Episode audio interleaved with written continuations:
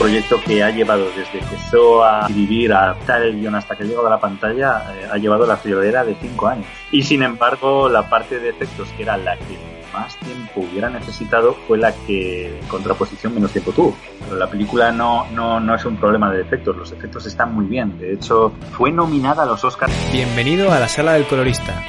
Soy David Tranilla, colorista audiovisual, y este es mi podcast.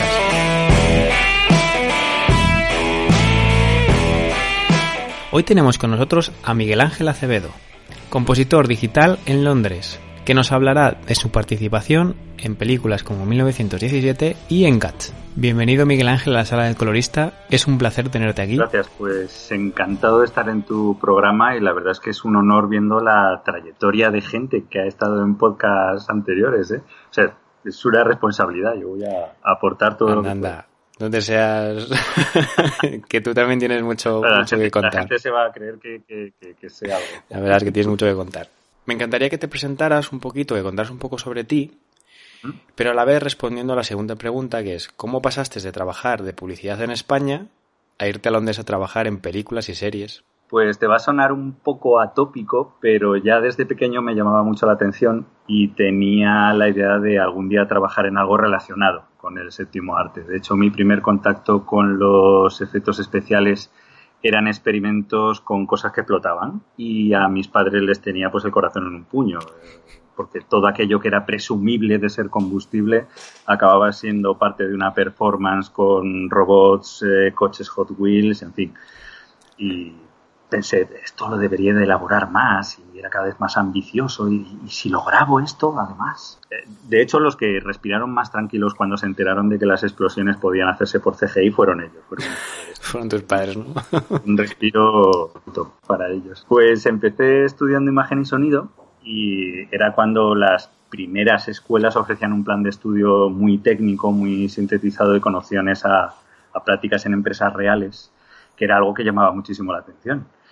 Y la parte, yo estudié en el CICE, la parte más digital de la... No, en el CICE no. Bueno, sí, en el CICE he hecho algunos cursos, pero, pero, pero estudié en el CES, en el CES que, que creo que todavía sigue existiendo a día de hoy. Y la parte más digital de la escuela contaba ya con estaciones Silicon Graphics, que era algo que ya había visto anteriormente en algún making of de ILM, hablando sobre el desarrollo del Parque Jurásico, Terminator. Y de hecho yo quise empezar a estudiar o formarme en, en, en, todo este mundillo por un, por un making of, concretamente el de Terminator 2. Cuando uh. vi esa peli me voló la cabeza y cuando tuve acceso al making of más todavía. O sea, cuando vi que yo dije, me quiero dedicar a, a hacer algo de esto. Además, en aquella época era, era porque yo ya tengo, yo ya voy teniendo una edad, y en aquella época era un poco complicado mmm, acceder a ese tipo de, de, material porque no, no había internet, no estaba, no estaba colgado. Y lo único, pues bueno, pues algún mini, algún mini documental que, que, te ponían en canales de pago como Canal Plus o, ese tipo. Y, y, realmente fue lo que me motivó a, a hacer este, este tipo de cosas. En el segundo año vimos ya herramientas digitales, que fue el primer contacto con, con la parte digital. Y bueno, cuando digo herramientas digitales, tampoco te imagines un despliegue brutal. Es decir, teníamos un Premiere 4.0 y un Photoshop, que en esa versión, bueno, no fue en esa versión, fue en la versión anterior, en Photoshop 4, donde, donde acaban de introducir la, la posibilidad de trabajar con capas. Wow. ¿Tú, sabías que, ¿Tú sabías que las primeras versiones de Photoshop no, no tenían sistema de capas? Pues mira, no. Tenías, tenías que ser un superhéroe. O sea, para, para, para componer ahí algo tenías que ser un superhéroe. Sí es verdad que, que, que sí existían algunas herramientas que han perdurado hasta el día de hoy. Si tenías Undo, que considero que es uno de los mejores inventos de la humanidad. De hecho, eh, está en mi top 3. O sea, tenemos el fuego, la rueda y el Undo. Yo, yo, no sé quién ha salvado más vidas, si la penicilina o el control C. Bueno, es que además creo que he oído que ha muerto hace poco el creador. ¿Ah, sí? Sí, o sea, no sé dónde lo he escuchado. Mío, no ha podido hacer andú. O sea, qué putada. pues sí, sí, sí, no, la, la, verdad es que ha aportado mucho. Ya investigaré sobre, sobre este señor, que tiene que ser su vida curiosa. Y pues nada, al ver, al ver toda la parte digital me quedé enganchadísimo de la síntesis de imagen digital porque te permitía hacer algo que años atrás era casi inaudito. Eh, la posibilidad de casi desarrollar efectos en tu propia casa con, herramientas profesionales, que es algo que también ha revolucionado de alguna forma el mundo de los efectos. O sea, el tener acceso a ese tipo de herramientas que estaban acotadas solo para el mundo profesional, pues ha supuesto también un cambio gigantesco. El poder crear imágenes y tener acceso a un catálogo de imaginario conceptual, de inspiración y de aprendizaje directamente de maestros y de gurús del audiovisual en Internet. Claro, es que ahora mismo, por eso hay tanta gente tan puntera de repente, con muy poquita edad. Claro, claro. Porque, claro, es que tienes todo al alcance. Yo que todavía soy joven, bueno, tú también lo eres, o sea, vamos, has dicho antes, no sé, pero realmente lo pienso y digo, si llego a tener lo que tuve con 20 23 años, que 22, llego a tenerlo con 16 o 15 años, que es cuando me empezó a interesar todo esto del cine. esa es la espada de Damocles que tenemos continuamente, porque, porque es así, siempre estamos diciendo, joder, esto avanza a una velocidad, esto lo llego a tener hace 10 años. Hay veces que dices, esto lo llego a tener el año pasado. sí, eso, también. Y, no hubiera sudado tanta sangre. Ahora, ahora pasa más todavía, estamos en una época que encima estamos como en un como llegando a una parte de innovación ¿no? en algunas en algunos campos y fíjate los, los de la generación de eh, ay no sé cómo se llama nuestra generación yo creo que yo, soy millennial Tú, tú, eres millennial, sí, porque yo, yo, soy de 78, entonces yo soy de la generación anterior, no sé si es la X o, no sé. Creo que sí es la X, ¿no? Creo, que es la X, es la, X la, mutante, la mutante. Bueno, buena pues, nuestra, nuestra generación es que se convirtió un poco en el relevo del testigo analógico al, digital y era todo súper nuevo y te ofrecía unas posibilidades prácticamente ilimitadas y bueno, aquello subía como, como la espuma. Y nada, por azares del destino, pues acabé trabajando en realidad como diseñador gráfico en una empresa de videojuegos que dedicaba su principal actividad a la localización. La localización es la, la adaptación del videojuego al país correspondiente. En este caso era España pero también hacíamos eh, adaptaciones para, para países intra, intracomunitarios y extracomunitarios. Y comprendía traducciones, adaptaciones de manual, audios y en ocasiones pues a, a nivel gráfico. Y ese fue el primer contacto que tuve con el doblaje, porque también había una escuela de doblaje en las instalaciones y me ofrecieron hacer el curso y tener pues un sueldo extra como actor de doblaje y, y bueno, fue una época súper, súper curiosa y pusimos voces a cientos y cientos de, videojuegos para toda la plataforma. ¿Alguno así que, que pueda conocer? Alguno que puedas conocer. Es que yo no era muy jugón, en realidad. Ah, yo el mundo de los videojuegos siempre lo he tenido un poco... Siempre he sido muy boyer en esto de los videojuegos. Yo, prefiero mirar. Me da mucha cosa. Eso sí, el Tetris y el, Super Mario Bros. Vamos, te fundo. Los seguro, seguro, Pero más allá, más allá de eso, no, no te creas. Ostras, pues no sé, una, una de las de los personajes más icónicos que he tenido el dragón Espiro. O sea, eres la voz de uno de los juegos de mi infancia, Miguel. ¿Ah, sí? Sí. pues, Puede ser. Puede ser, oye, me ha pasado de, de, en alguna convención o algo, pues, pues que saliera el tema o, que directamente me han presentado y me han dicho, ah, pues este tío hacía la voz y que se me haya acercado, ah, claro, ahora para mí son chavalines, 16, 17 años, a decir, ostras, tío, yo de pequeño jugaba a ese juego, tal, he crecido con tu voz, puedo tener un autógrafo y digo yo, bueno, que tampoco flipes, vaya, que, puse la voz en español, pero que te doy más. ¿Y cómo pasaste de hacer la voz de Spiro a llegar a Londres y hacer 1917? Te cuento, había un departamento de diseño y fue donde me asenté una temporada y poco a poco pues fue expandiendo su actividad y empezamos a trabajar directamente con las desarrolladoras de, videojuegos pero de manera más directa y creando contenidos más allá del, propio videojuego. Con Disney, por ejemplo, estuve trabajando como tres años diseñando, bueno, la traducción sería kit de prensa electrónico, que es básicamente donde de donde periodistas y críticos de, revistas, sobre todo de cine, eh, sacaban la información. Y era básicamente un CD donde tú encontrabas una serie de carpetas y tenías acceso, pues a lo mejor al tráiler, a la sinopsis y eh, fotografías en alta resolución, pues para, para llenar un poco de contenido cada, cada artículo. Y nos llegó a través de nuestra comercial, eh, nos llegó el kit de presa electrónico de, de regreso al país de nunca jamás. Y nos dijeron, eh, cread una versión sobre esto, a ver qué sois capaces de hacer. Y en aquella época habían salido, desde hacía poquitos años, los primeros DVDs.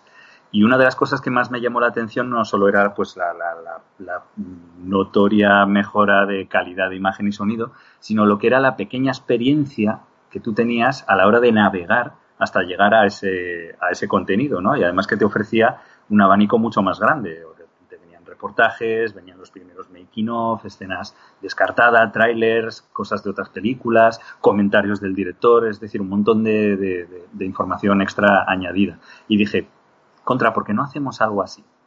¿Por qué no, por no creamos una, una pequeña experiencia? Entonces, básicamente lo que hicimos fue crear una especie de DVD con, con, herramientas de, de macromedia, eh, con Director y con Flash, que luego se, la, se lo acabó merendando eh, Adobe y acabó, acabó comprando esas empresas. Y, bueno, pues eso es lo que hicimos y, tuvo tanto éxito, les gustó tanto que, que firmaron cinco películas. Coño para que hiciéramos, para que hiciéramos el, el, desarrollo.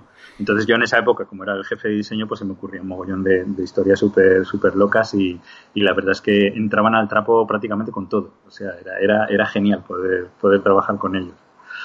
Lo que pasa es que estuve de diseñador gráfico demasiado tiempo para mi gusto, pero bueno, eso me permitió tocar muchos palos de diseño de cartelería, de webs, de DVD, como te he comentado, y los primeros pinitos que hice en, retoque fotográfico y un poquito de mate painting. Entonces, esta empresa se asoció con un estudio de postproducción y fue ahí el primer contacto que tuve con herramientas, con herramientas de postproducción y de tratamiento digital. Pues, After Effects, Combustion, y poco a poco fui, fui haciendo cosas más elaboradas pero la curva de aprendizaje era muy, muy lenta. Era muy, muy lenta porque el acceso al material era muy, estaba muy acotado, era muy, muy restringido. Eso y que esta asociación pues acabó disuelta y yo pues empecé a trabajar para uno de los socios en una iniciativa para una creación de un contenido audiovisual, más o menos en una parrilla programada bajo demanda, lo que sería un protocatálogo de lo que ahora son ahora mismo plataformas como Netflix o Amazon o HBO pues el proyecto se cayó, no, no llegó a ninguna parte, nos estrellamos estrepitosamente y después de eso acabé trabajando como diseñador gráfico en una empresa de telefonía. Eh, y bueno, fue una, una temporada en la que en la que fuera del trabajo pues exploré de forma completamente autodidacta todos los software que me había maravillado en el estudio de postproducción y, bueno, empecé a buscar escuelas que hicieran ese tipo de formación y fue como como aterricé en, CICE. Empecé con, con Media Composer de Avid luego pasé a Combustion. Y bueno, después de estar experimentando, pues un poco como hemos empezado todos, haciendo efectos para cortometrajes para colegas, con presupuesto menos 1.200 euros. Entonces dije, ya, ya me, lo, me lo voy a tomar en serio, voy a vivir de esto. Empecé matriculándome para estudiar Flame y currículum en mano, pues fui llamando puerta por puerta de productoras y estudios que me, animar, me animaron de, de forma jacarandosa a, a, proseguir mi búsqueda y, sí, ¿no? y mi aventura.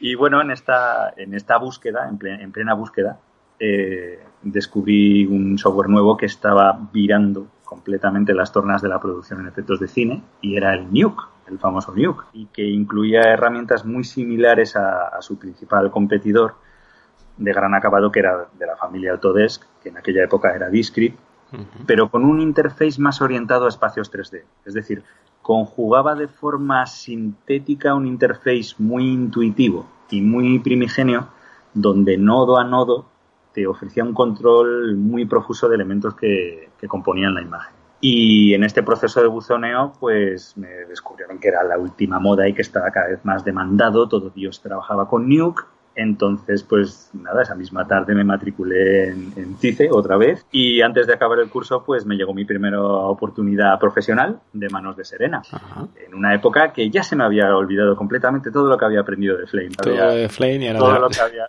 todo lo que había aprendido de Flame lo había olvidado, pero bueno, afortunadamente di con los mejores maestros, les conoces, que, que ya son leyenda, no solo dentro del estudio, sino fuera. Además, siendo tú de la casa, pues pues también pues tuve eh, el placer de poder trabajar contigo una temporada y bueno, se, fue, fue, así como nos conocimos básicamente. Sí, exacto.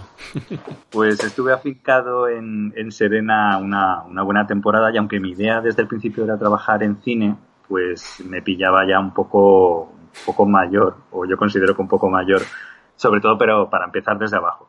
Tenía prisa por, por buscar mi, mi sitio y, y, entonces me recomendaron hacer publicidad, que te curtía de, de forma bastante rápida. Y bueno, acepté sin pensarlo. Eh, unos añitos en publicidad pues me dan una perspectiva en cuanto a las distintas disciplinas que rodean a la composición en sí y después de ese bagaje pues podría probar suerte en el cine. Sin embargo, el, el tipo de cine que a mí me seducía desde el punto de vista puramente más técnico, no, pues no se encontraba, no se encontraba en España.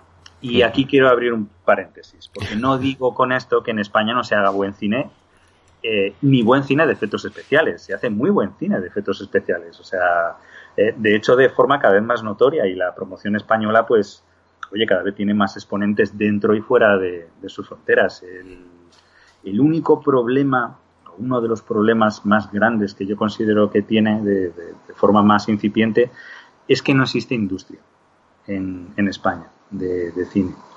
Eh, o por lo menos no se concibe en la medida que hacen otros países como Estados Unidos, por ponerte el, el máximo exponente como, como ejemplo. No, no, se plantea de la misma manera y eso pues acota muchísimo los proyectos a los que puedes a, a abordar.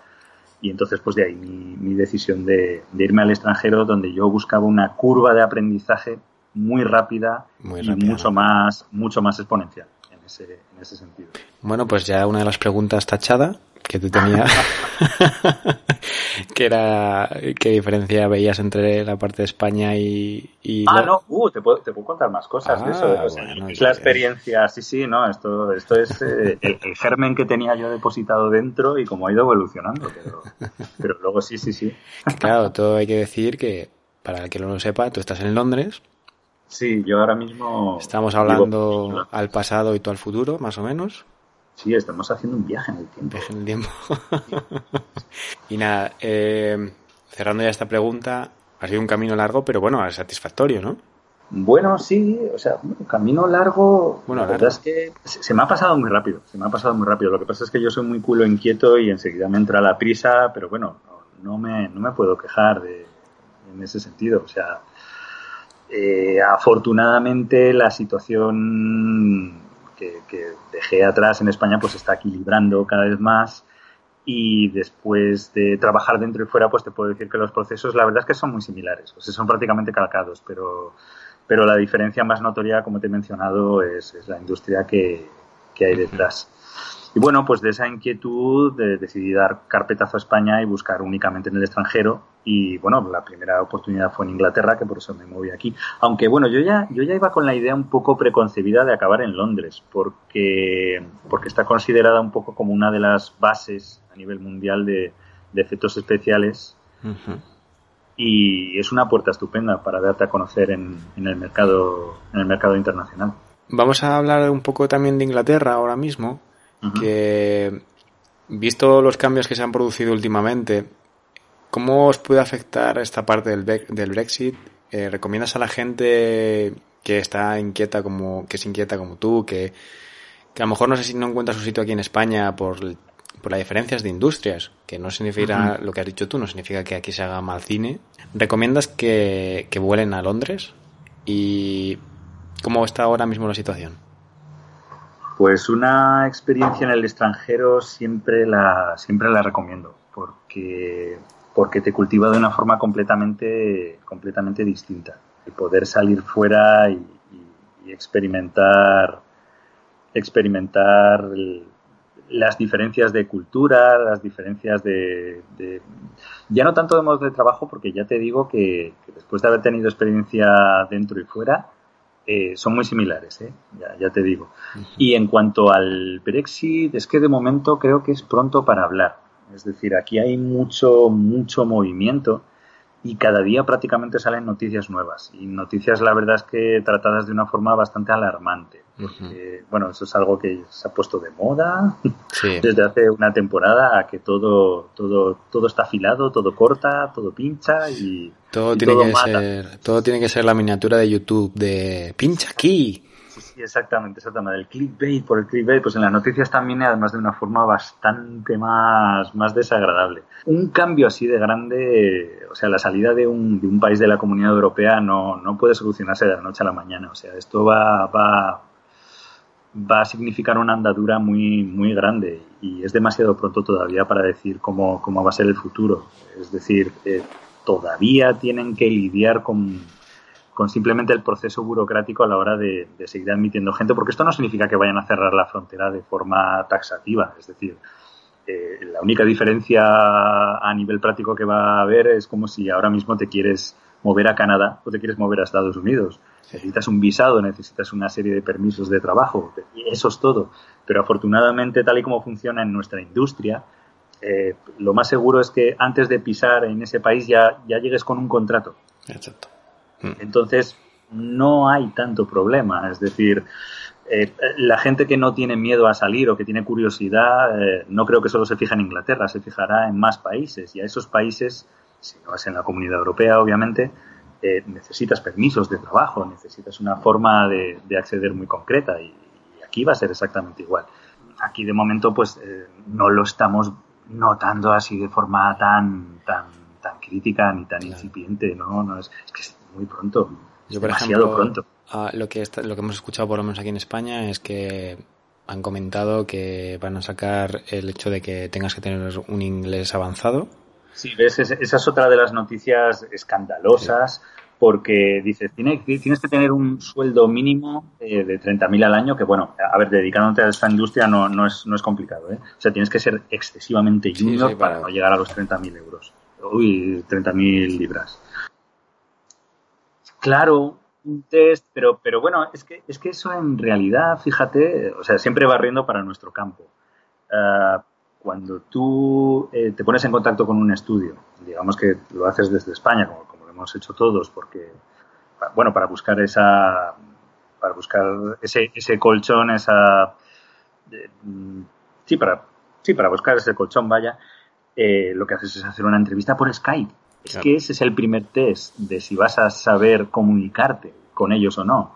Si ellos ven que tu comunicación es fluida y aunque el idioma no lo manejes a la perfección o de una forma... Es que depende también mucho del trabajo que desarrolles. Es decir, claro. alguien que esté de cara al público tiene que saber manejarlo. Y dependiendo también de qué tipo de, de, de, de formación o de trabajo hagas, tienes que, que, que, saber dirigirte de una forma o de otra.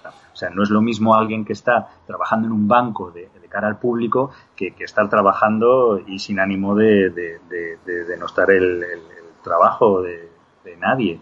Alguien que está trabajando en un pretamanger, por, por ejemplo. Es decir, e, el tipo de conversación que va a mantener con el cliente es, muy lineal, es, muy repetitivo. y ahí pues puedes, puedes mejorar el idioma, pero claro, trabajar en un banco es una cosa completamente distinta. Claro.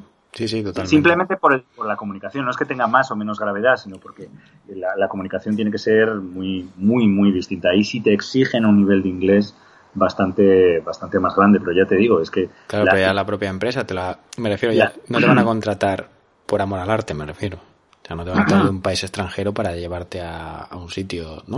O sea, vamos. No, claro, claro, por eso, por eso te digo, aunque ya te digo que hay que perder un poco el miedo porque, porque a lo mejor el, los que somos españolitos de a pie, enseguida, enseguida nos dejamos eclipsar por, por este tipo de cosas, ¿no? ¿Cómo me van a llamar a mí? Pues sí, claro que sí. O sea, de hecho, la industria de efectos especiales está plagada de españoles, pero plagada, plagada, y de unos talentos enormes de unos talentos que no tienen nada que envidiar a gente que está que está en la patria, es decir, están al mismo nivel exactamente, pero ya te digo, lo único su único talón de Aquiles es eso, es que no, no tiene una industria detrás que respalde que respalde producciones en las que te puedas lucir como, como artista, pero, pero ya te digo, o sea, yo he conocido cada animal de, y cada monstruo de, de, del mundo audiovisual en España impresionante. Sí, totalmente. y en cuanto, a ver, que te cuente así cositas de, de Inglaterra. Vamos allá. Te digo desde mi impresión, desde mi percepción, obviamente. Pero las dos cosas que yo resaltaría más, ¿Sí? que probablemente también afecta mucho también a la manera en la que se trabaja en otros países, es que por un lado nada más pisar aquí notas eso, notas que hay industria de efectos. Ya te digo que la forma de trabajar es muy similar. Eso, ese pozo hace que haya un mayor número de estudios, más grandes y pequeños también, pero dotados con una mayor infraestructura para poder ingestar una demanda pues cada vez más creciente. Claro, al final el trabajo llama trabajo y al tener más demanda de trabajo, claramente tenemos esa posibilidad de seguir creciendo y que todo alrededor, la industria de alrededor siga creciendo. Eso es muy interesante ya que ahora vivimos una época dorada donde casi las series están superando a las propias películas, ¿no? ¿O qué crees tú? ¿Cómo lo ves desde allí? Pues las películas tradicionalmente pues han ido evolucionando de, de, forma más exponencial y las series, sin embargo, han tenido, digamos, una curva más abrupta pero hacia arriba. O sea, la forma de afrontar las producciones de las series y, y contenidos para plataformas digitales hace que la narrativa sea cada vez más tangente a, a la de una película. O sea, es cada vez más común darle ese tratamiento desde la producción que hace que el propio público sea el que demanda cada vez más calidad en esas series y que, y que cada vez vaya más. Y visto el, el aumento que de consumo de series en, plataformas como HBO, como Netflix, como Amazon, Hulu, pues hace que sea irrevocable ese, ese salto cuantitativo. Y ahora con la nueva apuesta de Disney, pues más todavía. De hecho, sus series se están promocionando como herramienta de marketing con, con, esa, con esa premisa. O sea, series que se atacan desde un presupuesto similar o que no tienen nada que envidiar a, a una superproducción, hablando dentro de la propia Disney, que, que se lo está comprando todo, vaya. Sí, sí. No, pero... Al final, al final van a quedar Google, Facebook y, y Disney. Seguramente. Vamos a ver quién, quién compra qué. Uf, yo apostaría por Disney, no sé por qué. Sí, ¿verdad? o sea, empiezan, empiezan a, da, a, tener una sombra que da mal rollo. ¿eh? Eh, sí, empieza, sí. empieza, a dar mal rollo. La guerra fría, pero de las grandes multinacionales. Yo no... Sí, sí, Yo no lo sé, pero tiene, mala, tiene esa pinta. Sí, la sobre... Fría, pero... Sí, con Mickey Mouse a la cabeza. eh, es curioso porque justamente eso, eh, hace poco vi Mandalorian. Sí, la tengo pendiente, la tengo pendiente para ver. Y es que es un western en toda regla. O sea, pero es que con nada... yo, yo, lo poco lo poco que he visto es completamente un western. O sea, eh, pero todavía de forma más descarada porque es verdad que, que la Guerra de las Galaxias tiene, tiene esos tintes, pero, pero de forma muy... Sí, pero no muy que... desdibujada, pero, pero no tan evidente. Eh, Exacto, el, Star Wars siempre da una pincelada, así como a varios estilos, ¿no? Eh, Guerra Samuráis, eh, el western, mm. que bueno, dan, la Samuráis y el western da para otro podcast entero, porque son muy similares. Pero justamente Mandalorian es que los planos, la tipología de planos, el, el, hecho del personaje, en realidad estás viendo un western en el espacio dentro de... Todos, todos, o sea, es que la narrativa... 3.000 años las paletas de colores, es que todo, lo, lo, o sea, los ocres, lo terroso, las, las texturas, es que es completamente, o sea, completamente. O sea, y es una pasada, una pasada.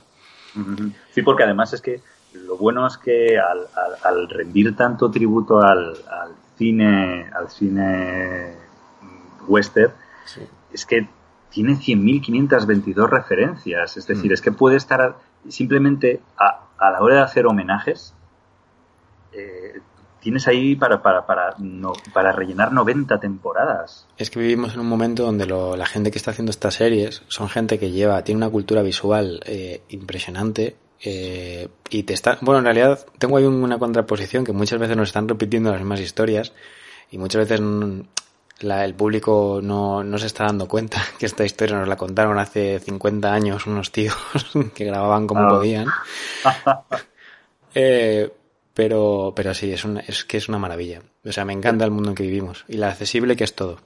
Pero es normal, es normal. O sea, ese tipo de cosas es cíclico. O sí. sea, el, el, la estructura de estas historias, si te pones a repasarlas, eh, o sea, paso por paso y, y, de una manera totalmente clara y cristalina, eh, es algo que se viene haciendo desde hace 3.000 años. O sea, esta, estas bases de, del viaje del héroe sí. eh, ya las establecieron los griegos hace mucho, mucho, mucho tiempo. La Eliada, ¿no? Se llamaba, creo.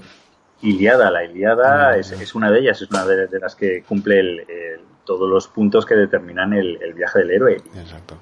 Mogollón mil de películas cumplen exactamente este patrón. Sí, sí, todo cual. Y aparte que es maravilloso.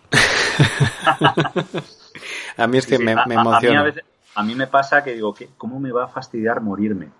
Porque dentro de cómo va a evolucionar la tecnología dentro de 50 o 60 años, porque a ver, si hubiéramos nacido a principios del siglo XIX, donde toda la revolución industrial y, y, cómo esa, la, curva de, evolución de la tecnología del ser humano pegó un, pegó un cambio radical y en el siglo XX ya fue completamente brutal.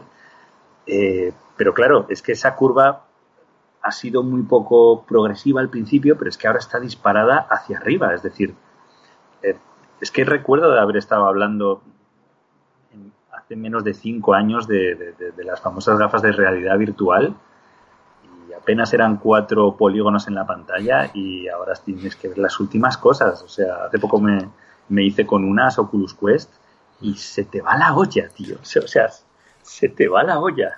Tal cual, o sea, es una pasada. O sea, yo, yo, lo que es el mundo visual va, va en un camino que, me parece apasionante, pero es que ya no solo esto, yo ahora, por ejemplo, me acabo de pasar el Red Redemption 2 y es que coge una cantidad de referencias visuales a mis western favoritos, desde el spaghetti western al western de los 50 y es que esto me parece una maravilla, o sea, maravilla. Es que los videojuegos también han tenido esa, revisión a nivel de guion radical también. Es decir, eh, las series, eh, el cine y los videojuegos ahora mismo tienen un, pulso narrativo que, que, los vertebra prácticamente de la, de la misma forma. Sí.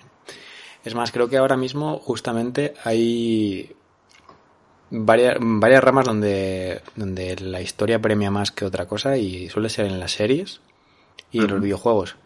El cine creo que ha decaído un poco, estamos cayendo en repetir otra vez lo que funcionaba, como que hemos cogido un poco de miedo, pero lo que es las series y los videojuegos creo que estamos en un momento de, de potenciar la historia que, que, es increíble, o sea, me parece maravilloso. De potenciarla incluso repitiendo las mismas, las mismas fórmulas, pero de fórmulas revisadas, porque cierto es lo, que has comentado del cine, y, te, estoy al 100% de acuerdo contigo, y yo creo que eso, e, esas fórmulas a las que acuden los productores, eh, a las que están completamente agarrados con un clavo ardiendo, pero yo creo que es por, por, por la cantidad de, dinero que, tienen esas producciones detrás. Es decir, mm. la cantidad de dinero que pueda mover el estreno de La Guerra de las Galaxias, la nueva trilogía esta, pues es, es mastodóntica comparada con, lo que pueda mover eh, ese, eh, pues la misma casa, la misma factoría Star Wars con el, con el Mandaloriano. Entonces tienen que recurrir a fórmulas de producción que les hayan funcionado en el pasado y dejar los experimentos para plataformas que están, que están emergiendo, o sí, nunca mejor dicho, que están emergiendo. Los videojuegos cada vez tienen más importancia a nivel narrativo, eh, a nivel artístico conceptual también. Yo, yo soy un enloquecido de los libros de, arte conceptual y cada vez compro más libros de arte conceptual de videojuegos, porque es impresionante. O sea, ahora mismo no hay, a, nivel, a nivel de desarrollo visual, no hay absolutamente ninguna diferencia entre una película del, más alto presupuesto y un videojuego. No, además es que hay un montón de años de trabajo, eh, se trata todo con un detalle impresionante, hay una gran demanda de, los propios consumidores de videojuegos porque cada vez sea mayor y hay una cultura visual detrás impresionante. Vamos a enlazar con la siguiente pregunta, que ya es la obligatoria en este podcast. ¿Qué es para ti un colorista audiovisual? Un colorista, pues eh, resumiéndolo en una frase muy muy escueta, diría que es el perfecto nexo entre director y director de fotografía y la verdad es que os considero una pieza muy clave del proceso creativo y me explico. Eh, primero me lo voy a llevar un, poco hacia mi propio terreno. Y es que he encontrado mucha gente que se ha decepcionado al, participar en, películas, en películas de alto presupuesto, donde la creatividad y el arte pues estaban expresados en su máximo apogeo, ¿no? Pero eh, es por el hecho de que hayan encontrado en una producción así que está todo muy encorsetado y muy focalizado en tareas que consideran que, que los reducen a, a meros botones. Eh, y no es que no les den libertad creativa, a lo mejor es que eh, el aporte es, es, es, más específico, es más concreto.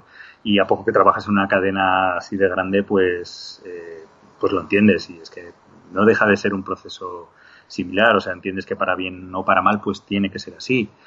Eh, sin embargo, o sea, en lo que se conoce como postproducción de efectos, eh, nosotros no, no, hacemos magia de, de, ninguna clase. O sea, el artista de composición digital lo que hace es potenciar el material que se le da, pero para eso necesita una buena base con la que trabajar. O sea, es totalmente crucial porque si la factura final, en la factura final se aprecia que es barata o que tiene pocos medios o que es torpe en su defecto, pues por mucho que la adornes, eh, pues va a quedar incluso más ridículo y más evidente. O sea que nosotros nos dedicamos a potenciar el, proceso anterior eh, al ser prácticamente los últimos eslabones de, de la cadena de producción. Sin embargo, en la sala de color, sin embargo, ocurre una cosa completamente distinta.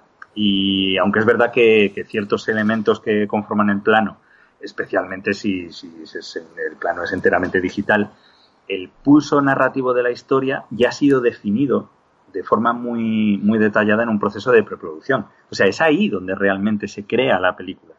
En la parte de guion, de arte conceptual, incluso de, de animáticas. Pero en el color, es algo que respira de, forma completamente distinta. O sea, una paleta de colores específica te puede llevar la, expresión de una narración en una dirección completamente, completamente distinta. Incluso estando sujeta al mismo, al mismo montaje.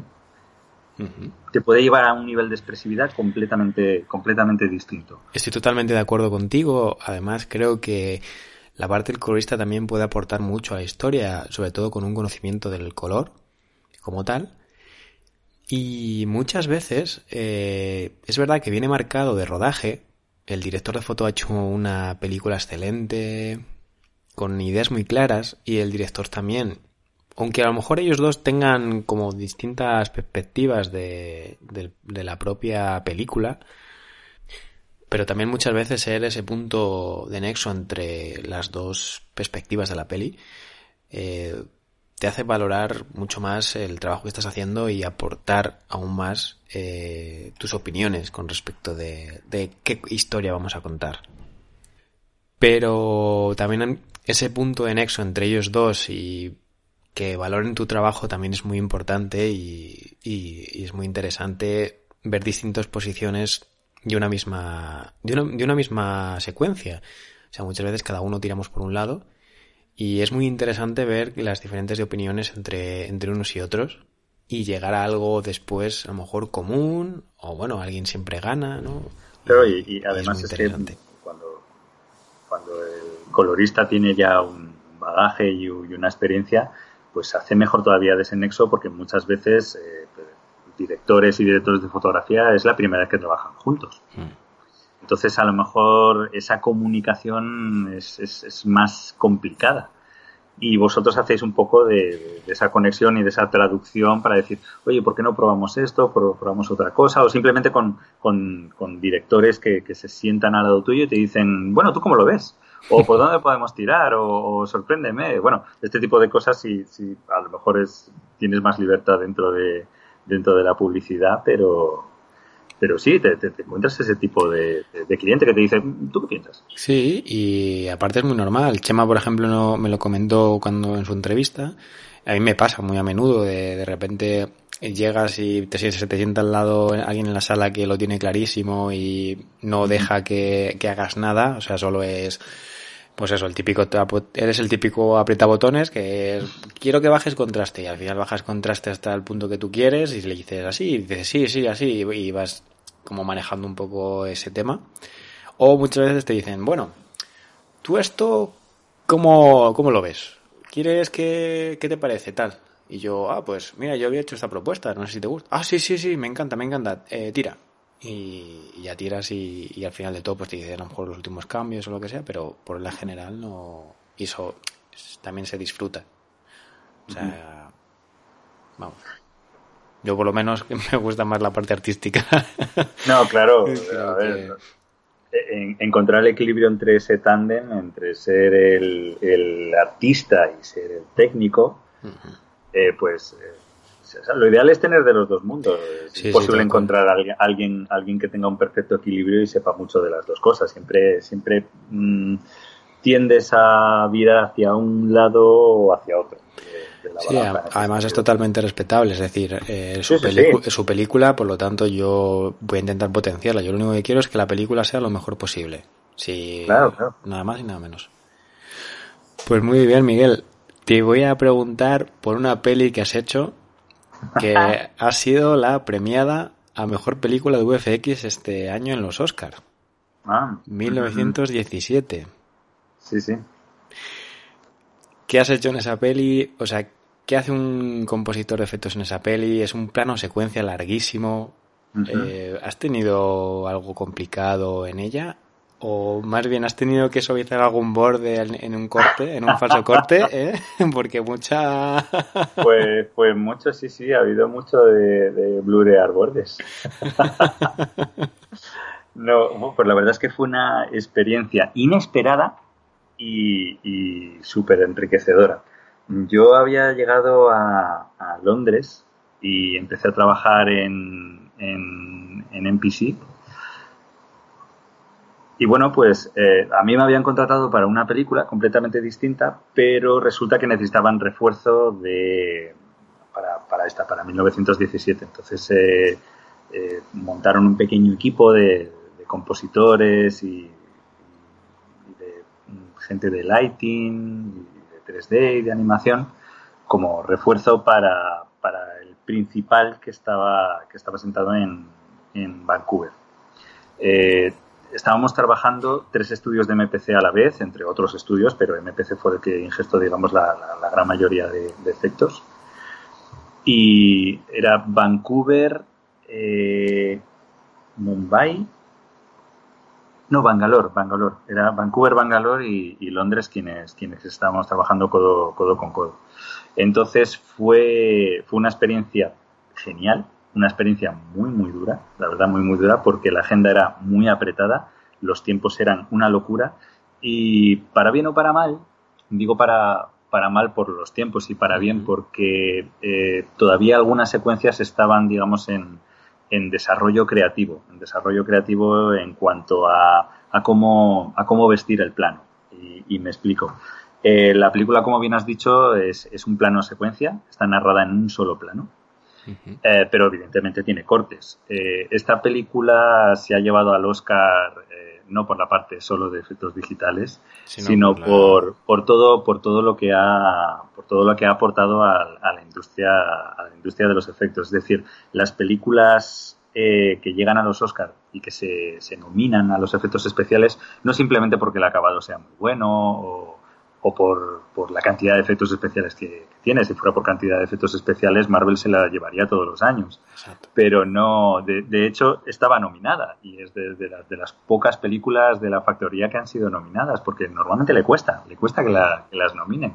Y es por eso, es porque van a apuestas seguras. Es decir, eh, Marvel es verdad que, que, que tiene unos efectos despampanantes, pero va con apuestas un poquito más seguras. No, no innova siempre de, de forma tecnológica. Cuando, cuando, cuando, innova de forma tecnológica, esto sí queda reflejado en las nominaciones. Sí. Y en 1917, eh, la parte digital innovó algunas cosas, pero sobre todo en la parte de, de, de, de cómo plantear un rodaje de esa escala.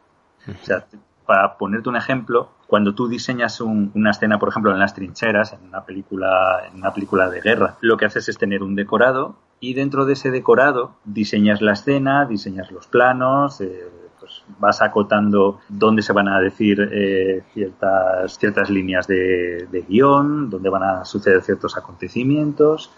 Sin embargo, aquí el proceso era completamente distinto. Lo que hicieron fue poner a, a, a los actores andar por el campo, literalmente, diciendo sus líneas de diálogo y hacer su actuación. O sea, ellos tenían un bosquejo de, de, de, guion en donde, en donde iban leyendo y donde, donde iban desarrollando la historia entre estos dos personajes.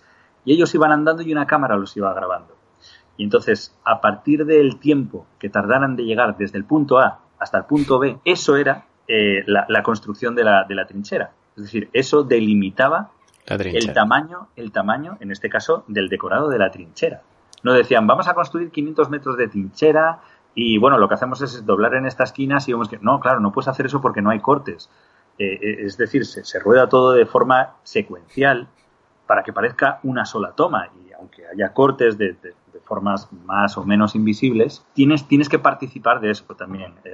es una cosa que el, que el director también lo ha narrado de una forma que es muy innovadora, lo hace eh, no sé si has visto la película, si no la has visto te la aconsejo completamente porque sí, sí, la he visto. Yo, yo no soy fan de, o, en principio no soy fan de, películas bélicas, pero por ejemplo Dunkerque cuando la vi me encantó, de la forma que está narrada. Exacto. Y esta película me recordó mucho, solo que el ritmo que, tiene es todavía más trepidante que, en Dunkerque. En Dunkerque, aunque es la considero una obra maestra, sí tienes momentos para relajarte, tienes momentos para respirar, pero 1917 está contado así por algo. Claro, está y, contado no se lo puede permitir además que haya... Absolutamente, no se lo pueden permitir en ningún momento.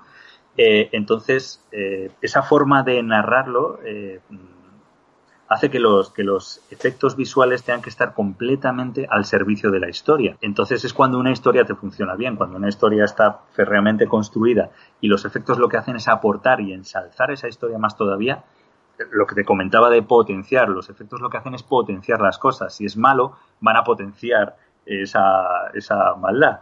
Pero si es bueno, van a potenciar esa historia lo, van y, lo va a llevar a, que participes de una experiencia completamente distinta. Entonces, nuestro trabajo concretamente era, era hacer estas, estas uniones invisibles, en principio, cada vez que había un paneo de cámara, pues eh, cuando era un paneo muy amplio, lo que hacíamos era hacer un empalme digital para que no se notara, para que no se notara ese corte, o a lo mejor pasa un elemento delante de la cámara que hace una oclusión y ahí puedes aprovechar a, enlazar un plano con otro. Pero están hechos de una forma, algunos están hechos de una forma un poquito más evidente, pero con muchísimo, muchísimo gusto, y otros, eh, otras uniones eh, estaban hechas de una forma que yo he tenido que llegar a abrir el script para ver dónde estaba la unión porque decía, en algún momento tiene que haber cortado la cámara y no encuentro dónde ha cortado la cámara. Había dos que eran más o menos que decías bueno, pero había algunas que era como dónde coño ha hecho el corte, no me estoy enterando dónde está el corte. Eh, afortunadamente la secuencia que estuve trabajando yo, eh, yo, yo sí tenía una de las escenas de donde justo se empalmaban, se empalmaban dos planos, de hecho tres planos de hecho tres planos, empalmaba tres planos. Una de las dificultades añadidas era que, bueno, empalmar la actuación de los actores cuando, eh, desde que llegaban del punto A al punto B, era relativamente sencillo hasta cierto punto, pero luego todo el atrezo digital eh, había que empalmarlo también de la misma manera. Y, eso sí que nos, nos, nos, jugaba malas pasadas de vez en cuando, porque claro, en una película de estas características hay literalmente cientos y cientos y cientos de personas trabajando en el desarrollo del plano. Entonces, coordinar todo ese proceso mastodóntico hacía que, de repente tuvieras que hacer empalmes entre elementos digitales. Decías, pero ¿cómo es posible que tenga que estar empalmando eh, pues este, eh, este cañón que se ve de fondo o esta empalizada o este trozo de puente que ha sido destruido? ¿Cómo, cómo no me dan la secuencia ya completamente, completamente enlazada? Y es que los procesos a la hora de sacar esos planos adelante son, son muy distintos y entiendes, acabas entendiendo por qué lo han hecho así, porque la verdad es que es la mejor forma de hacerlo en el menor tiempo posible. Hablando de este tema, justamente, ¿cómo es el workflow de una película de esta magnitud? De esta magnitud, uff. Ah, acabas de comentar que estabais trabajando un montón de gente en un solo corte. Trabajáis varias plan, gente de, de VFX en, en, una, en un solo plano, vais pasando capas. Sí, e, es decir, el, el, sistema de trabajo es exactamente igual que, tendría una serie o incluso publicidad, incluso un anuncio, solo que la escala del mismo es muchísimo más grande. Pero a, de forma práctica es, es algo que a, cualquier persona que la saques de la publicidad y la pongas, la pongas en una superproducción de este tipo, eh, no se va a extrañar tampoco de, todo lo nuevo que va a haber. Lo va a ver a una escala gigantesca. Y en vez de estar trabajando con un departamento en 3D con dos personas que van a renderizar las texturas y otro va a hacer la animación y el lighting y lo van a dejar en una carpeta mm, y te van a decir, pues esta es la dirección donde está, en caso de que no tengas pipeline, claro, pues aquí es todo lo contrario, aquí estás, eh, aquí estás trabajando con literalmente cientos de personas, porque claro, eh, para poder llegar a que un plano de estas características eh, tenga su acabado final, date cuenta que son, eh, en, este caso concreto, docenas de elementos en la pantalla que tienen que ser diseñados en 3D, tienen que ser modelados, tienen que ser texturizados, iluminados, animados y luego integrados. Entonces, claro, hay un ejército en realidad eh, detrás, de, detrás de este tipo de, trabajos. O sea, eh, para que te hagas una idea, podríamos llegar a ser entre los tres estudios unos 800 compositores. 800 compositores. Compositores, que estoy dejando fuera toda la gente de, 3D, que, que, todavía más departamentos, claro, porque al fin y al cabo nosotros tenemos un departamento de PRICOM, un departamento de rotoscopia, eh, digamos, de, cosas que están más, más, digamos, enlazadas con la, con la composición. Y, los de 3D tienen, tienen unas ramificaciones enormes y, sí, sí, o sea, la magnitud de una película así da, da un poquito de miedo. Eh, de, hecho, yo venía con la idea de, oh, quiero ser supervisor.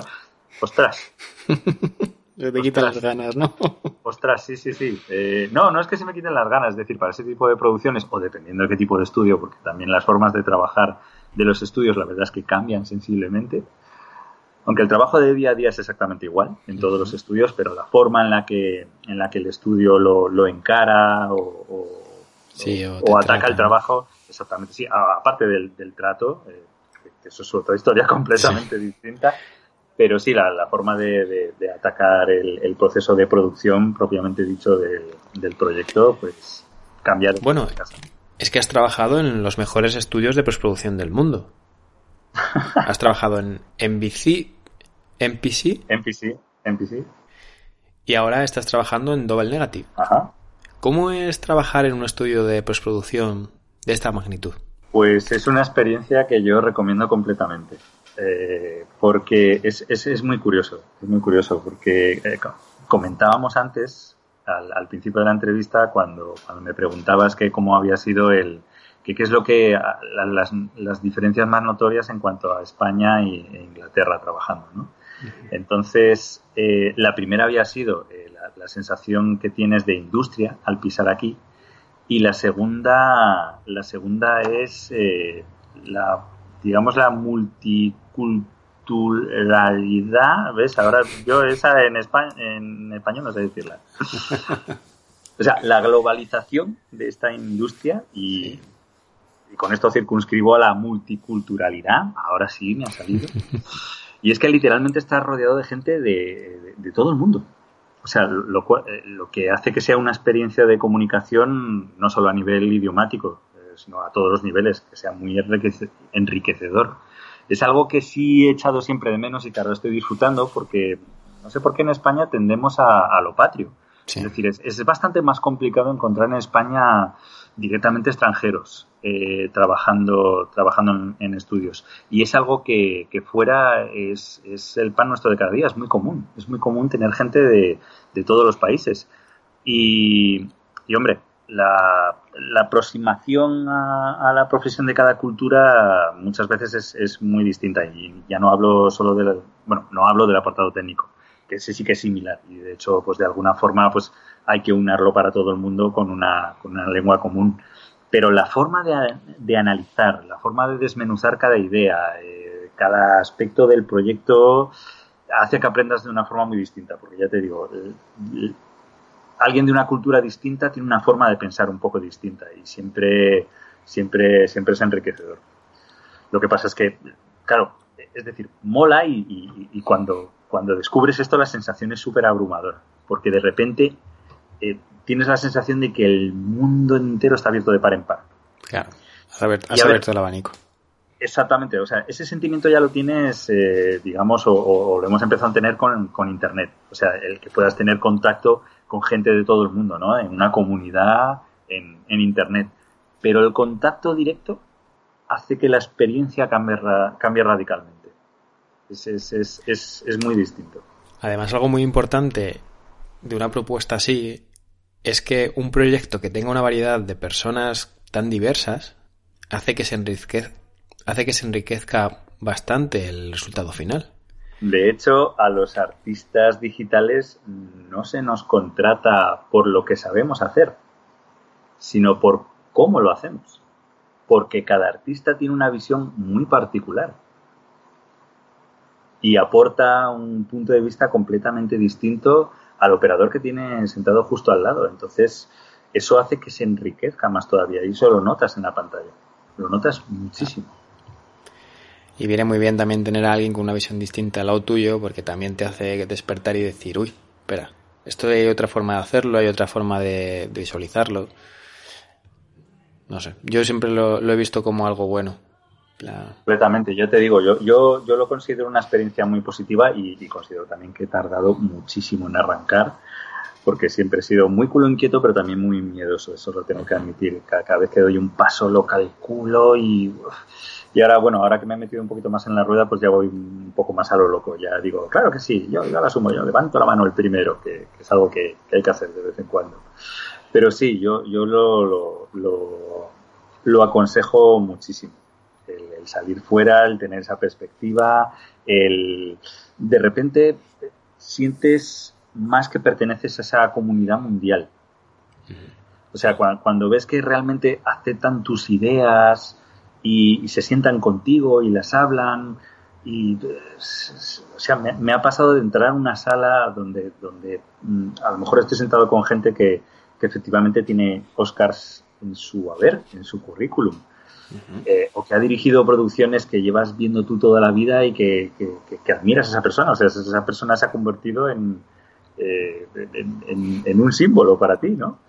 Y, cómo se acercan a ti, cómo, cómo te cuentan, cómo te hablan, cómo, cómo mm, quieren conocer tu criterio, cómo quieren también nutrirse de él, porque esto es una cosa recíproca, no, no es solo, bueno, voy a aprender de los mejores, ¿no? Pero es que los mejores también en ese sentido siguen evolucionando siempre y, son los mejores por eso. Siguen aprendiendo. Yo, yo ahora que ya voy teniendo un poquito más de experiencia, obviamente estoy a años luz de esta gente, ¿no? Pero a medida que voy teniendo más experiencia, un, ejercicio que también recomiendo es estar en contacto con, gente que, esté estudiando la profesión, que esté comenzando, que esté, que esté empezando, porque no solo es con toda la energía que aportan, precisamente por ser neófitos, también por, por porque tiene un enfoque muy distinto, es decir, tiene un enfoque eh, además más evolucionado que el tuyo, porque probablemente se hayan criado con tecnologías que tú eh, o no conoces o, no estás tan suelto como, esta gente, no nadas como pez en el agua con ellos. Es, gente que, como tú habías dicho al principio, eh, eh, su curva de aprendizaje ha sido brutal. O sea, han aprendido en dos o tres años lo que no he aprendido yo en diez o quince. Obviamente la, experiencia te trae un nivel de aprendizaje completamente distinto, pero en la parte académica, en la parte en la parte de, conocimiento, en la no práctica. En la técnica es, es, es impresionante los conocimientos que traen y yo me quedo embelesado eh, preguntando a gente y, escuchando a gente que, está empezando en la profesión y que, tiene mucho que decir. Yo es que me, fascina, o sea, el mundo cómo va hacia adelante y sobre todo el aprender. O sea, y ese, ese carácter de esos grandes yo creo que es eso, que no han dejado de aprender nunca y, les viene muy bien el hecho de mezclarse con más gente. Y es algo que hay veces que, notas que no es tan que hay veces que la gente como que no, no quiere aprender o quiere ir a lo suyo, no quiero salirme de aquí. Mm. Yo, por ejemplo, no lo he notado mucho y... Pero bueno, al final son cosas que tienes que superar y... Sí, eso, eso va un poco en la personalidad de cada uno. O sea, es una pena porque afortunadamente nos dedicamos a una profesión que es muy enriquecedora en, en todos los sentidos. Es decir, si lo llaman el séptimo arte es por algo, es porque toca los demás artes. Es decir, es que cuando lees un libro, cuando, cuando observas una escultura, una pintura, escuchas una canción, cuando juegas a un videojuego, eh, de forma inconsciente hay muchas cosas que se están quedando en, en, tu memoria. Exacto. Y, lo, estás adaptando al cine. Lo estás adaptando y estás aprendiendo continuamente. Eh, una puesta de sol, es decir, Tú te puedes quedar mirando una puesta de sol y ver cómo los rayos inciden en el agua y decir, de repente, ostras, fíjate cómo, cómo están actuando esas cáusticas sobre la superficie del, del, fondo de este río y de repente, ostras, ¿cómo haría yo esto? Es decir, es que tienes que observar, tienes que, tienes, tienes que, que poner 100 ojos alrededor tuyo y eh, a mí me lo dicen mucho, dice, es que tú nunca desconectas del trabajo y yo, pues mira, no por dos razones, una porque me es muy difícil, porque todo lo que me rodea me, me, me supone un estímulo. Supone un estímulo claro. Y dos, porque es que me apasiona mi trabajo. Eh, eh, afortunadamente esto no es el siglo XII donde había cuatro, cinco, seis eh, tipos de oficio y te tenías que apañar con ellos, ¿no? Ahora mismo se ha ramificado en, en una explosión de, de, de, miles de profesiones y cada día se inventan más, jolín. Youtuber hace poco no era nada y ahora es una profesión. Sí, una buena profesión y que te es buen pagada. Y, y muy bien pagada, por cierto. Sí, sí, sí. O sea, puede que algunos nos hayamos equivocado de profesión, de hecho. Sí, seguramente. Pero, pero es una de las herramientas principales, por no decir la principal. O sea, más del 50% de tu haber profesional es la pasión que tú tengas. Exacto. Y, y si tu trabajo te apasiona, no te va a parecer que realmente estás trabajando. O sea, es una pena decir esto porque asociamos el trabajo con algo malo, ¿no? Como diciendo, si fuera tan bueno no pagarían por, por ello.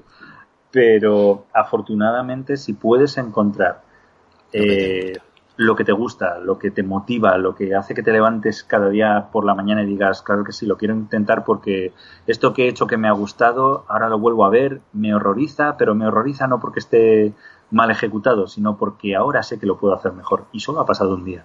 Miras la vista atrás y, y ves que tu evolución ha sido, ha sido brutal en ese sentido y, y, eso te tiene que motivar a decir, claro que sí, o sea, ya he convertido, ya he convertido mi trabajo en una forma de vida, en, en, en, en el investigar, el, el ha, sido, ha sido una maravilla con el último trabajo que he hecho aquí en, en Double Negative, me dieron una libertad eh, impresionante. Es decir, yo los primeros días estaba diciendo, esto no me puede estar pasando. ¿Puedo no, preguntar no. cuál es?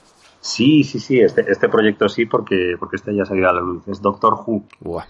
Una serie, es de hecho, eh, históricamente la serie mmm, más longeva, eh, junto con algunas telenovelas, con Santa Bárbara, pero Santa Bárbara fue longeva porque tenía 1400 no sé cuántos episodios.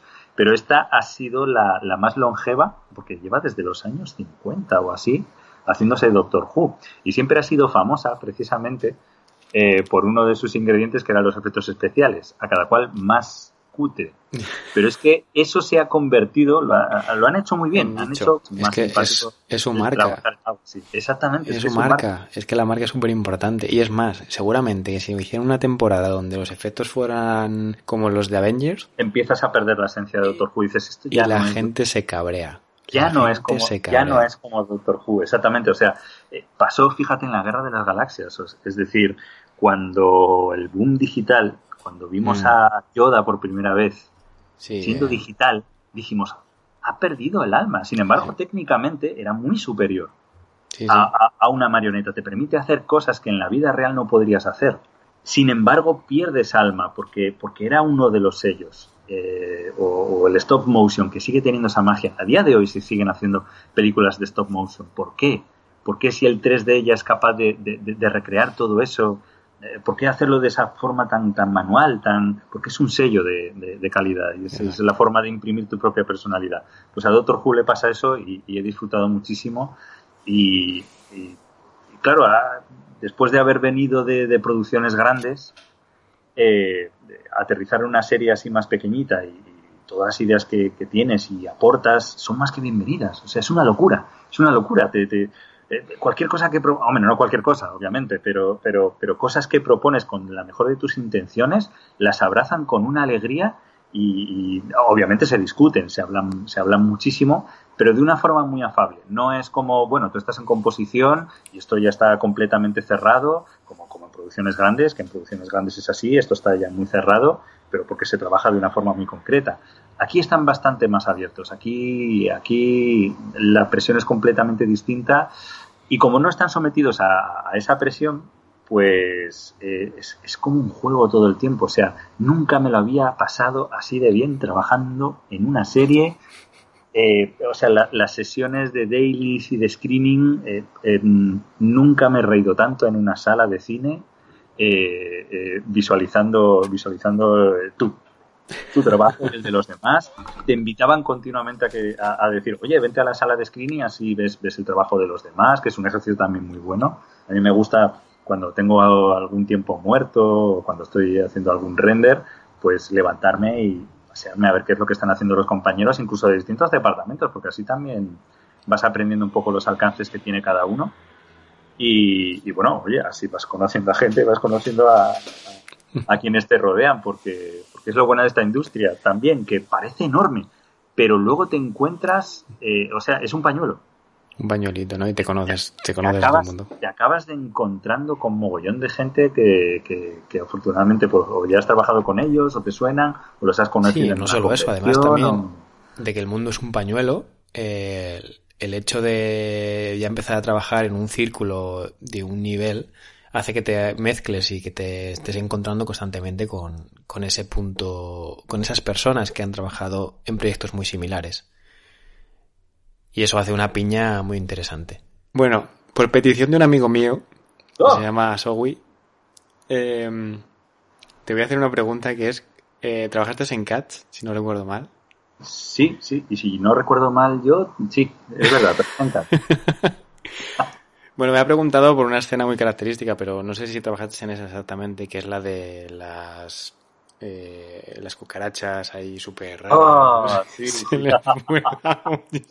sí, los gatos devorando cucarachas con cara de humanos. Sí, un poco ahí ah. muy rarunas. Bueno, cuéntame un poquillo. Bueno, te puedo contar cosas de esa escena en concreto, ah, pero no, las mías no. De hecho, las mías fueron más del final de la película de, las escenas de Trafalgar Square, donde están bailando todos los gatos, y afortunadamente algunos planos que me dieron a raíz de 1917. Y, te pongo en contexto un poquito de por qué me los dieron. O sea, las jornadas eran, eran bestiales. O sea, había veces que entrábamos a las nueve y media de la mañana y salíamos a las cuatro y media de la noche.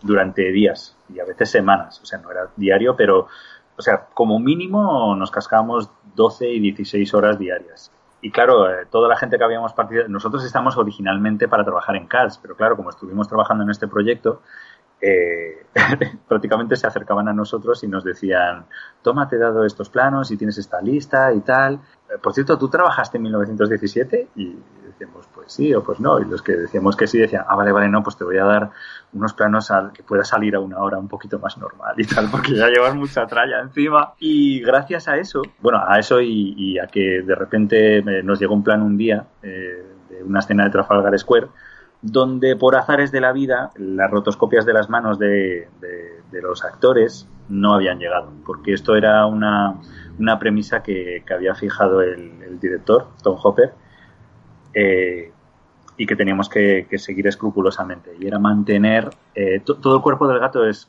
es completamente digital, excepto los ojos, la nariz, la boca y las manos, todo el resto es, es completamente digital. Entonces, eh, claro, al ser un cuerpo de baile, es normal que quieran mantener las manos, porque con las manos se, expresa, se expresan. A través de las manos se expresa muchísimo y es, es normal que no, la, que no las quisieran perder. Y entonces eso nos obligaba a, tener rotoscopias de las manos. Normalmente las rotoscopias venían de, de Bangalore, pero como se estaban también quedando sin tiempo, pues había veces que no. Y este aquí, que era un plano con unos 30 o 40 bailarines. Dios en un gran plano general de, Trafalgar Square, con, parte del decorado, la mayoría era un croma, pero sí, sí había algunos, algunos escenarios o parte de algunos escenarios, el león donde están subidos, el león de Trafalgar Square, ese, ese, sí estaba esculpido, aunque luego se sustituiría por una, por una versión digital. Entonces, eh, pues nada, nos pusimos a hacer rotoscopias y, venían con miedo, venían con miedo porque sí es verdad que, que, algunos, algunos compositores en la industria pues no les gusta hacer ese tipo de trabajo, también lo entiendo Obviamente tú llegas a una película de ese nivel para componer, eh, no, para, no para hacer rotoscopias, pero bueno, muchas veces es necesario hacer ese tipo de, trabajo, ¿no? Entonces, como me casqué las rotoscopias de como de, 30 actores, Dios. pues en compensación me dijeron prácticamente, ¿qué es lo que quieres, tío? Y le dije, dame eh, por lo menos tres o cuatro primeros planos de Judy Dench. Wow o sea, el trabajo que había hecho los anteriores artistas era, era magnífico, magnífico, en realidad. Eh, lo que pasa es que, claro, yo, yo dije, yo quiero planos para mi reel donde, donde pueda enseñar un trabajo bien, bien hecho. Entonces pedí es proceso y aparte porque eh, cuando vi las tomas originales, el, o sea, el plate original, eh, Judy Dench se lo estaba pasando como una enana. Disfrutó en la película un montón y es una señora que tiene ochenta y tantos años. Y si la ves moverse, bailar, claro, yo había visto ya algunos planos eh, terminados de Judy Dench moviéndose. Y yo dije, ah, bueno, pues es digital. Eh, no, hay algunos movimientos que los hace ella directamente y te aseguro que para tener ochenta y tantos años tiene una flexibilidad impresionante esta mujer. Entonces dije, pues sí, quiero algunos planos de ella donde además se ha complicado la, parte de la parte de integración de, pelo digital y de pelo real, porque eh, su personaje lleva un abrigo de piel. Y en el rodaje lleva un abrigo de piel real. Entonces, claro, cada vez que pasa un gato por detrás, un, actor o, hay una sustitución de, mate painting tras, de, tras la actriz eh, o extensiones digitales del decorado, en la secuencia en la que están cantando la, canción final que va en, una especie de club, así adornado como, como, si fuera egipcio, había extensiones digitales pero no había ni un solo croma. Entonces todas las rotoscopias, todas... Wow, a Manini. Todo, todo se hace a mano. Entonces, claro, imagínate que tienes la cola digital de la actriz moviéndose y ronroneando y gatos pasando detrás y tienes que rotoscopiar pelo a pelo el abrigo, el abrigo. de Dije, esto lo voy a hacer, pero lo voy a intentar aplicar algunas técnicas que he aprendido de 1917 a la hora de, suavizar bordes y a la hora de, atacar ese tipo de, ejercicio, ¿no?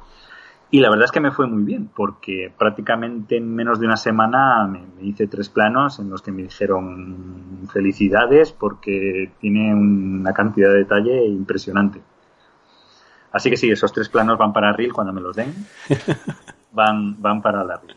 A ver, ¿cómo vivisteis ese momento del de, estreno en el estudio cuando se estrenó? Hubo esas críticas, hubo una segunda pasada. Vale. A ver, eh, algo que, agradezco muchísimo por haberlo vivido desde dentro es eh, todo el revuelo que se ha armado en Internet con esa película y todo el revuelo que se ha armado a raíz de los Oscars y de la presentación. ¿Viste la presentación de los Oscars de la categoría de efectos especiales que, dos de los actores se, disfrazaron de gatos? Sí. Y, y remarcaban eso, decían, nosotros como actores en una película de efectos especiales sabemos lo importantes que son y hacían una pausa dramática y buscaban la mirada de complicidad. Y bueno, a ver, puedes tomarte ese mensaje como eh, estos dos actores jamás habían estado en una película donde los efectos especiales tuvieran tanta presencia en una, en una producción de este tipo, porque era una superproducción. Eh, es un proyecto que ha llevado desde que se empezó a, escribir, a adaptar el guion hasta que ha llegado a la pantalla, eh, ha llevado la friolera de cinco años. Cinco años, claro. Cinco años, que vaya. Sí, aparte Y sin embargo, la parte de efectos, que era la que más tiempo hubiera necesitado, fue la que en contraposición menos tiempo tuvo. ¿Cuánto tiempo tuvisteis más o menos para terminar la película? Menos de un año. Menos de un año, Buah. Menos de un año en la parte de composición. O sea, tampoco necesitas un año eh, para, para, para, hacer una, una, película de esas características. Pero cierto es que hablando con, con las personas que dirigían la, la, la, postproducción de este, de este proyecto, todos coincidían en que hubiera necesitado muchísimos más meses. Es decir, como mínimo hubiéramos necesitado entre cuatro y cinco meses más para técnicamente acabar esto de forma correcta. Porque una cosa es que la gente no haya comulgado con la película en mayor o menor medida, pero no por los efectos en sí, porque los efectos, ya no es que lo quiera defender porque, porque yo haya trabajado en ella, es decir, yo he visto la película, la película me horroriza. La película no me gusta nada, pero la película no, no, no es un problema de efectos, los efectos están muy bien, de hecho fue nominada a los Oscars, lo que pasa es que por deferencia y un poquito por amor propio, fue la propia, la propia distribuidora la que dijo, nos bajamos del barco. Entonces es, es más un, un error de, de concepto que de efectos. Que de, que de efectos. Ya te digo, Bueno, que y de, se- tiemp- se y de presentó- tiempo, ¿no? se presentó a la candidatura precisamente porque es que habían desarrollado un software específico para generar pelo. Que fíjate que tú ves el Rey León y dices, guau, el pelo del Rey León es increíble. Es decir, a nivel técnico, el pelo de Cats era mejor. A nivel técnico, ojo. Lo que pasa es que es lo que te he comentado antes. El efecto tiene que funcionar al servicio de la historia. Claro.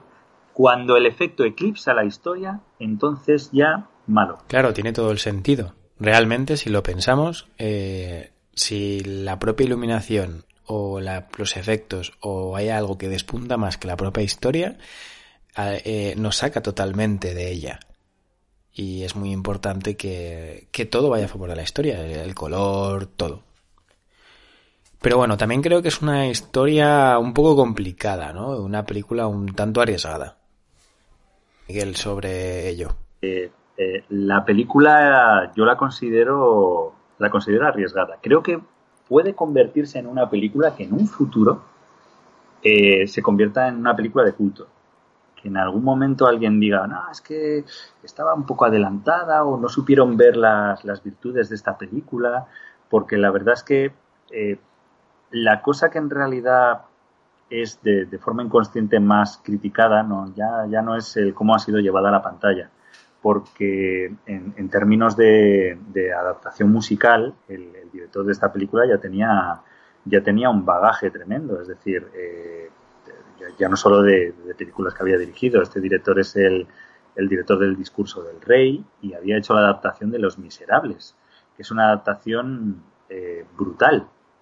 Sin embargo, la escala de Los Miserables es infinitamente más grande que la de Cats, pero mucho más fácil de adaptar.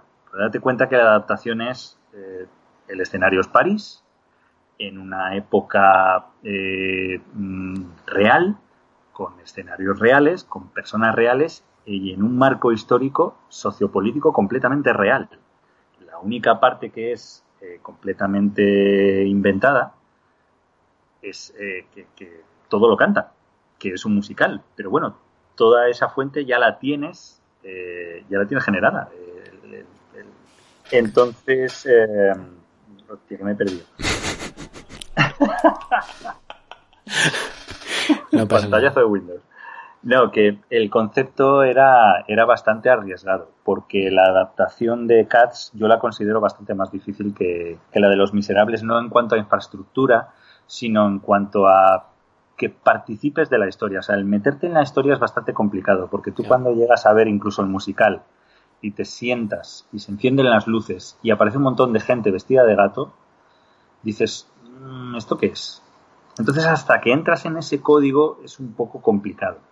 Si no, empaci- Entonces- no empatizas, porque ni son gatos ni son personas. claro, Entonces, como que tu cerebro te... Exactamente, te juega una mala pasada porque estás intentando, como tú has dicho, empatizar o comprender de alguna forma lo que está sucediendo en el escenario. Sin embargo, en la pantalla está hecho de tal forma que tú te creas que esa, que esa criatura, por llamarla de alguna forma, existe. Entonces, el ejercicio que tiene que hacer tu mente es todavía más, Más titánico. claro.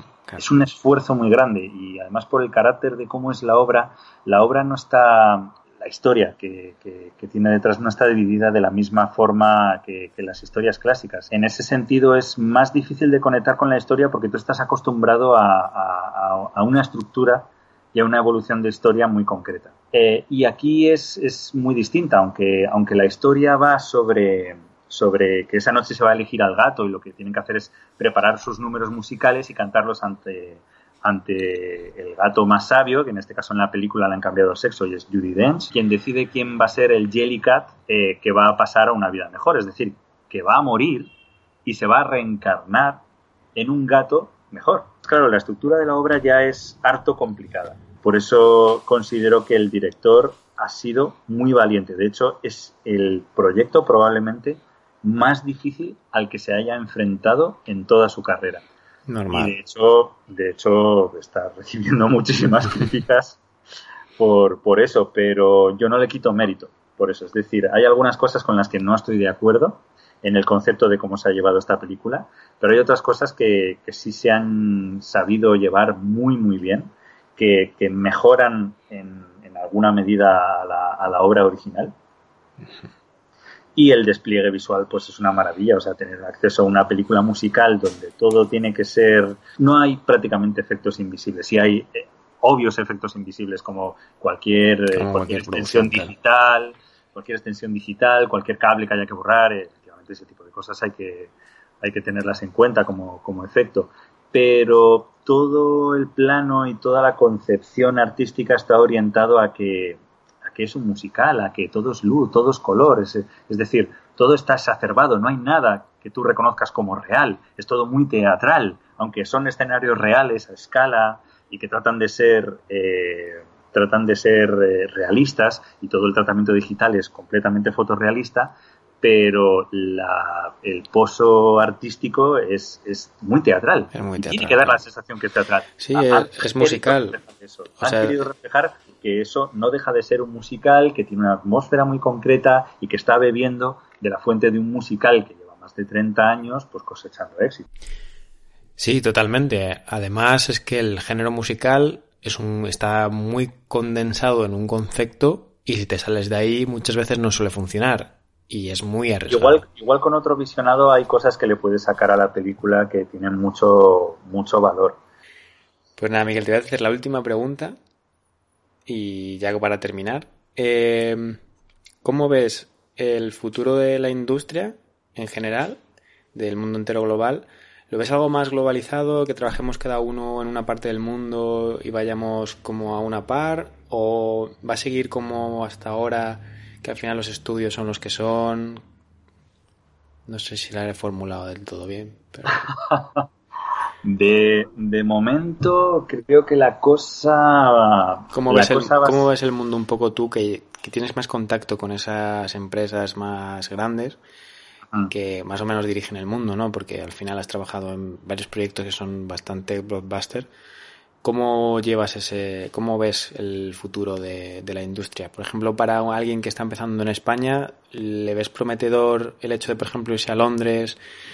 O sea, ¿cómo ves un poco todo eso?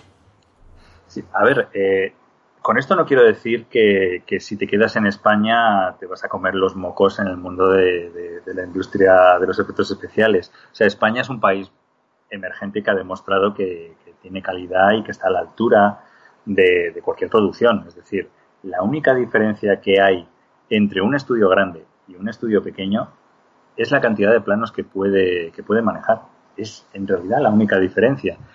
Eh, tal y como ha evolucionado la producción, eh, y que ha sido directamente por, por, cómo ha evolucionado la tecnología y cómo ha evolucionado la forma de contar historias, y no, y no hablo de la narrativa, sino hablo de, de, las plataformas, es decir, de, hablo de, cómo han evolucionado las series.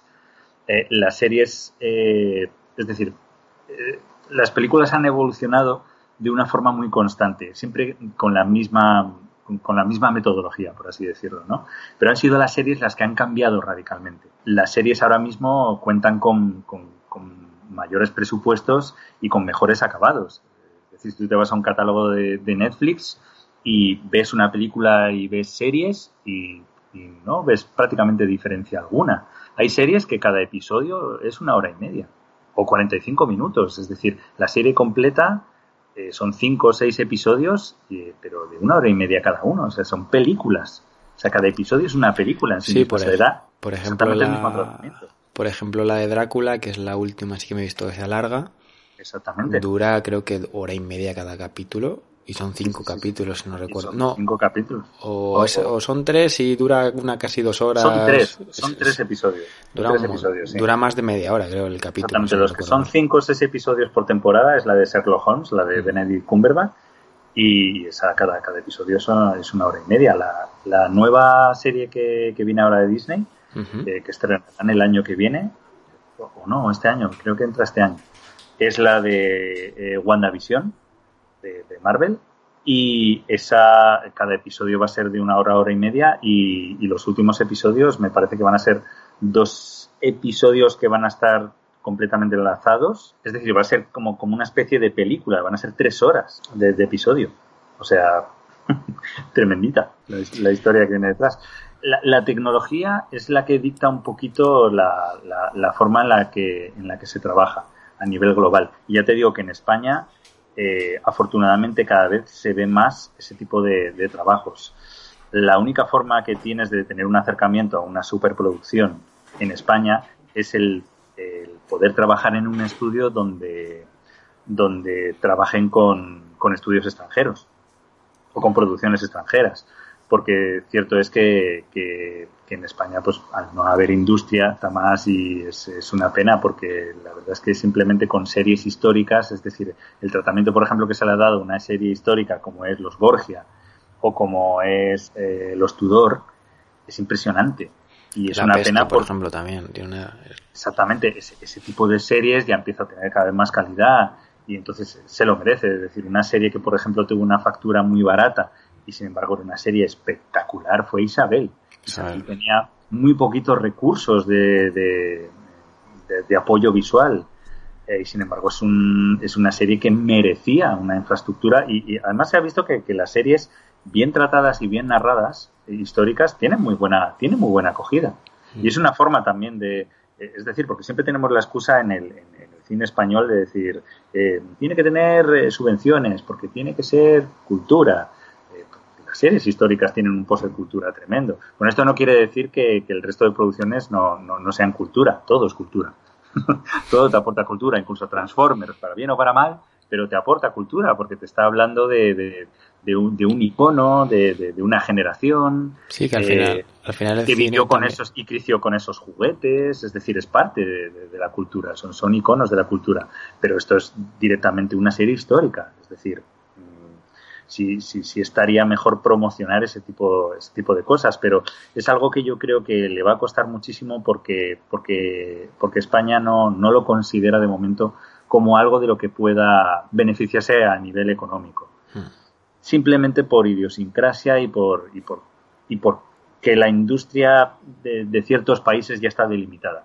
Es algo que, que, no va a cambiar en ese sentido. Entonces, ¿se van a hacer superproducciones al mismo nivel que en Hollywood en España? Pues no, no lo creo.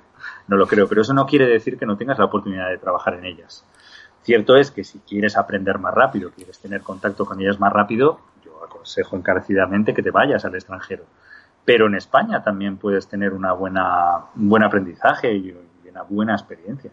Si sabes moverte y sabes, sabes venderte bien. Sí, mira el ranchito, por ejemplo, haciendo Juego de Tronos, me refiero. Exactamente, Ha subido como la espuma y se ha convertido ya en otro referente internacional, ya no solo en España, o sea, es un referente internacional el ranchito. Exacto. Claro, además abrieron una puerta que es el hecho de poder venir a trabajar a España grandes producciones como, como Juego de Tronos, ¿no? Que eso también es una, una puertecita donde un trabajo internacional nos viene directamente a, a España. Mil gracias, Miguel, por haber venido a la, a la, sala del colorista. Ha sido un placer tenerte aquí. Gracias, gracias a ti, a este, este viaje sideral en el tiempo. Ahora voy a tener jet lag temporal. Perfecto. pues nada, mil gracias por venir. Oye, un, placer y, muchas veces ¿eh? hacer esto. Y espero que, el programa crezca porque merece, merece mucho la pena. Oyentes, merece mucho la pena. Muchas gracias, Miguel. Está muy interesante. Y los próximos entrevistados que sí, que hablen y que, y que compartan y que, y que, expandan, que expandan las mentes de, de las nuevas generaciones que vienen pegando fuerte. Pues sí, porque además vienen, vienen pisando muy fuerte. Mil gracias, Miguel. Hasta la próxima.